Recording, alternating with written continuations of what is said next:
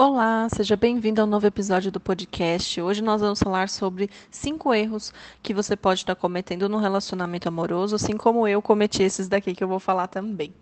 O meu nome é Marília Mendes, eu sou psicóloga e seja bem-vinda aqui ao podcast.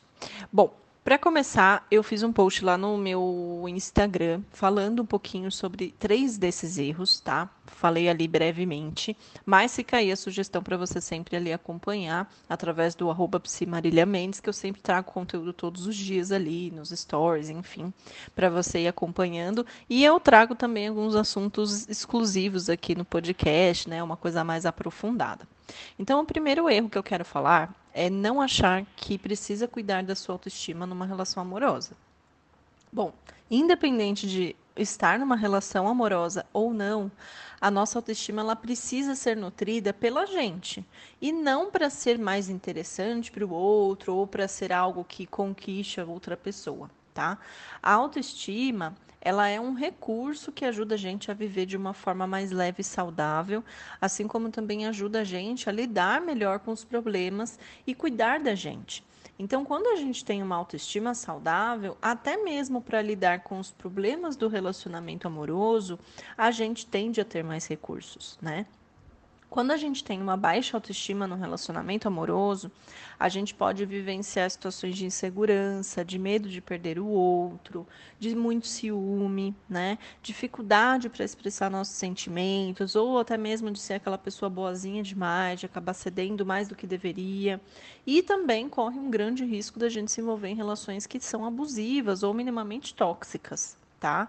A autoestima, ela não está associada a um relacionamento amoroso. A autoestima está relacionada a uma saúde em relação à vida. Então, quando a gente cuida da nossa autoestima, quando a gente é mais saudável com a gente, a gente também tende a nutrir relações mais saudáveis com os outros, tá? O segundo erro que eu coloquei aqui é dar a chave da minha felicidade na mão do outro. Isso é uma coisa que eu cometi durante muito tempo, quando eu vivi uma relação de dependência afetiva. Eu achava que a felicidade amorosa, é, a felicidade da minha vida, estava relacionada ao meu relacionamento amoroso, tá? Eu achava que era obrigação do meu parceiro me fazer feliz. E realmente eu exigia isso dele. Né? E muitas vezes ele não tinha condições de fazer isso, não porque ele não queria ou nada do gênero, mas porque aquilo não era obrigação dele. Claro que quando a gente está numa relação amorosa, a gente tende a ser feliz um com o outro, né? O outro representa uma situação boa na nossa vida, então é natural que a gente se sinta feliz. Mas não que a chave da minha felicidade fosse exclusivamente aquela pessoa. Né? E por muitos anos eu realmente exigia isso dela e né, dessa pessoa, e aí acabava acontecendo muitas vezes do meu parceiro ficar se sentindo impotente, porque falava, poxa, como que eu vou fazer isso se isso não está na minha mão? E eu não aceitava, isso me causava muita frustração, muito sofrimento. E eu vejo muita gente fazendo isso também no consultório, quando eu atendo algumas pessoas tá? A felicidade, gente, ela é um conjunto de ações e posturas nossas em relação à vida. Então, eu preciso também ser alguém que estou aberta a estar feliz, a fazer coisas que, que contribuam para minha felicidade, porque pode acontecer, inclusive, do parceiro fazer de tudo por você, se esforçar, se, né, fazer o que puder, plantar bananeira, mas você, se você não se autoriza a ser feliz, se você não se permite curtir a felicidade que a vida pode te proporcionar através das suas ações, através de você se cuidar, você nutrir a sua autoestima, você não vai ser feliz, você não vai sentir isso de verdade. Então, esse é um ponto que eu abordo bastante com as pessoas no consultório, porque o, a felicidade ela é uma consequência da gente se permitir se autorizar e a gente ter ações que contribuam para a felicidade aparecer. Se eu vivo dizendo para mim mesma que eu não tenho valor, se eu vivo dizendo para mim mesma que eu não mereço ser feliz, que eu não mereço ser amada, que eu sou burra, que eu sou idiota, que eu sou incompetente, é natural que as minhas ações sejam contrárias a um caminho de felicidade tá? Então, é muito importante a gente ter consciência disso, porque quando a gente tira do outro o peso da nossa felicidade, a relação se torna também mais leve, porque a gente deixa de cobrar do outro algo que realmente não é obrigação dele fazer. Ele tem obrigação ali de te tratar bem, de cuidar da relação, vocês dois nutrirem ações e comportamentos que a felicidade seja um resultado da relação, mas não da sua própria vida, tá ok? O terceiro erro que eu coloquei aqui é o de não conversar sobre os assuntos que me machucavam. Então eu tinha uma crença de que se eu falasse aquilo que me incomodava nele, eu poderia perder ele. E isso é uma coisa muito comum de quem sofre também por dependência afetiva, que a gente tem muito medo de perder o nosso parceiro tá? E não só na dependência, mas é muito comum quem sofre de dependência afetiva, né? A gente vê o nosso parceiro como o centro da nossa vida. Então, se eu falo algo que magoe ele, se eu falo algo que pode fazer ele desistir de estar comigo, eu vou evitar isso, tá? Então, o que eu percebo é que muitas vezes a gente pode evitar conflitos, evitar situações de DR, né, que são super importantes e necessárias para o relacionamento para a gente realinhar o que está acontecendo. Muitas vezes a gente vai acumulando desconfortos, a gente vai acumulando chateações que a gente tem com a pessoa, e são coisas que às vezes numa simples conversa a gente pode resolver. Só que como a gente vai acumulando chateação, mais chateação, mais chateação, quando a gente compartilha o que está acontecendo, que aí tem até a ver com o assunto seguinte, que é o de não saber se comunicar, esse também é um erro muito grande nas relações é, isso faz com que a gente se comunique de uma maneira errada ou até mesmo agressiva, né?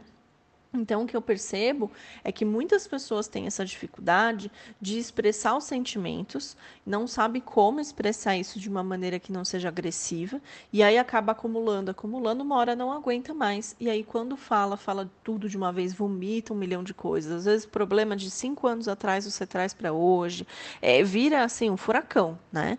Então, o problema é que a gente precisa saber que expressar os nossos sentimentos e aquilo que nos machuca na relação ele precisa ser algo que está ali presente, faz parte, por mais desconfortável que seja, principalmente porque às vezes a gente vai falar para o nosso parceiro algo que nos magoa e que vai chatear ele também, né? Que vai, ele vai, ninguém gosta de ouvir, ah, você está fazendo algo errado, você está me magoando, ninguém gosta, mas isso é necessário para que a gente possa alinhar as coisas da relação.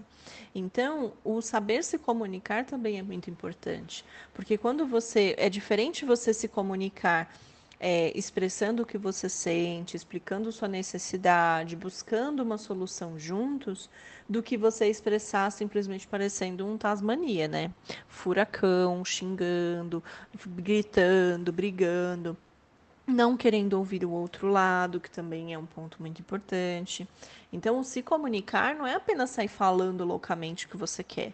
O se comunicar também é saber conversar com empatia, que significa você falar, mas também ouvir e se colocar no lugar do outro. Por mais que você não concorde com aquilo que seu parceiro está dizendo, é necessário aceitar que ele visualiza aquela situação de uma outra maneira.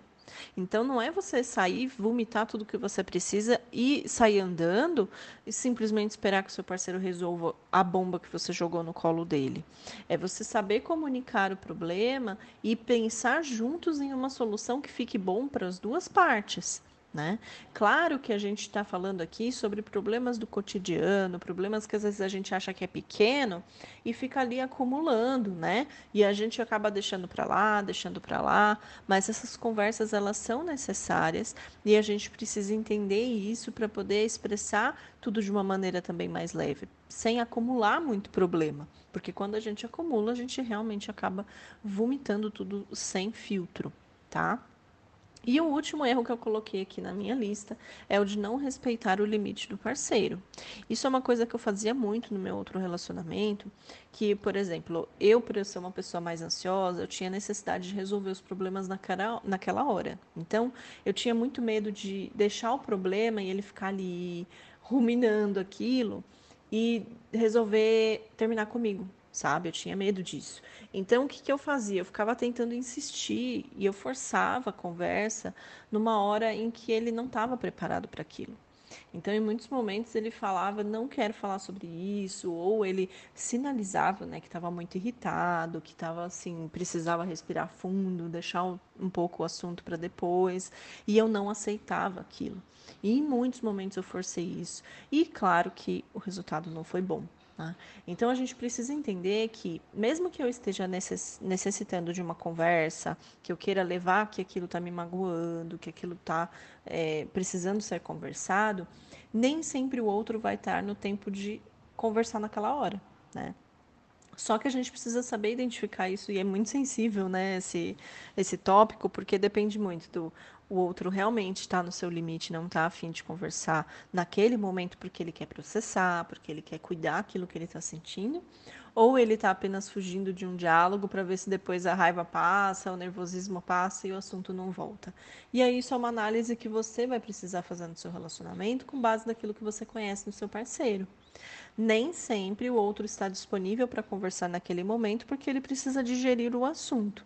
Mas também tem aqueles parceiros que não estão disponíveis para conversar de maneira alguma, simplesmente porque acham que não falar sobre o assunto o problema vai resolver sozinho. E a gente sabe que não é assim que acontece. Então é isso, gente. Os cinco erros aqui, resumindo, é o não achar que a gente precisa cuidar da nossa autoestima estando numa relação, dar a chave da nossa felicidade na mão do outro, não conversar sobre o que me machuca, não se comunicar, né, não saber como se comunicar e não respeitar o limite do outro. E aí eu quero saber o que vocês acharam do episódio de hoje. Comentem lá para mim no Instagram, mandem direct, eu sempre respondo todo mundo. Tenho gostado bastante da interação de quem assiste aqui o podcast. É muito legal receber vocês por lá, então sejam todos muito bem-vindos, tá bom? É isso, a gente se vê no próximo episódio. Um grande beijo e até lá.